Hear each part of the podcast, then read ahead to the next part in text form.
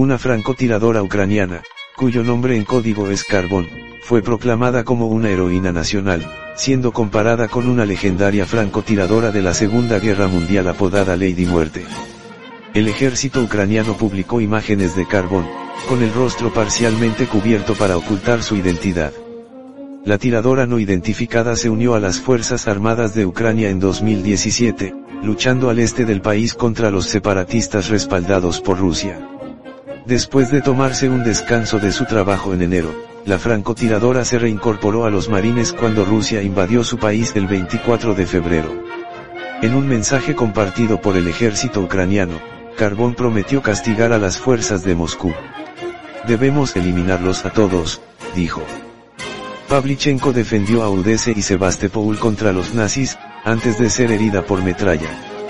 Más tarde viajó a Estados Unidos para conseguir el apoyo estadounidense para el esfuerzo bélico. Por sus hazañas en el campo de batalla, Pavlichenko ganó el premio Héroe de la Unión Soviética, el premio militar más alto de la URSS.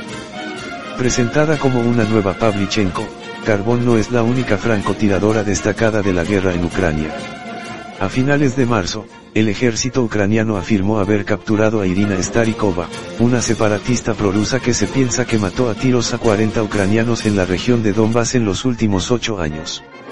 Antes de la publicidad que rodea a Carbón, las Fuerzas Armadas ucranianas intentaron levantar la moral compartiendo un selfie de un piloto de combate conocido como el Fantasma de Kiev, asegurando que había derribado muchos aviones rusos en los primeros días de la guerra. Stepen Tarabalka, un piloto de aviones de combate del ejército ucraniano conocido como, el fantasma de Kiev, murió el 13 de marzo de 2022 mientras combatía contra las fuerzas rusas, según informaron medios locales recogidos por The Times. Taralbaka, de 29 años y padre de un hijo, consiguió derribar más de 40 aviones rusos durante su servicio en la guerra de Ucrania, lo que le hizo ganarse el nombre de piloto fantasma. A finales de febrero y apenas días después de que comenzase la guerra, el ejército ucraniano publicó una serie de imágenes de Stepen en la cabina de un avión MiG-29 y aseguraba que el piloto había conseguido derribar al menos 10 aviones. Fuentes ucranianas confirmaron tras su muerte que Tarabalka destruyó en torno a 40 aviones rusos.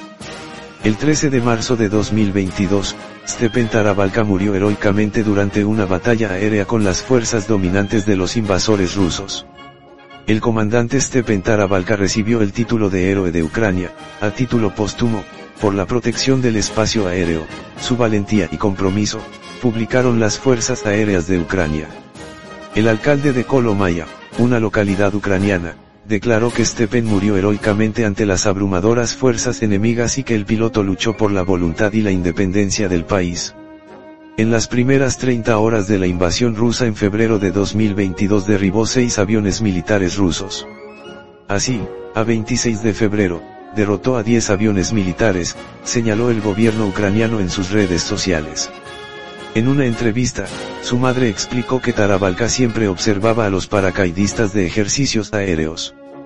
Desde pequeño siempre soñaba con el cielo, con volar más alto que las nubes. Tarabalka fue galardonado de forma póstuma con la Orden de la Estrella Dorada, la máxima medalla de Ucrania y, según The Times, se espera que su caso y gafas salgan pronto a la venta en una subasta en Londres.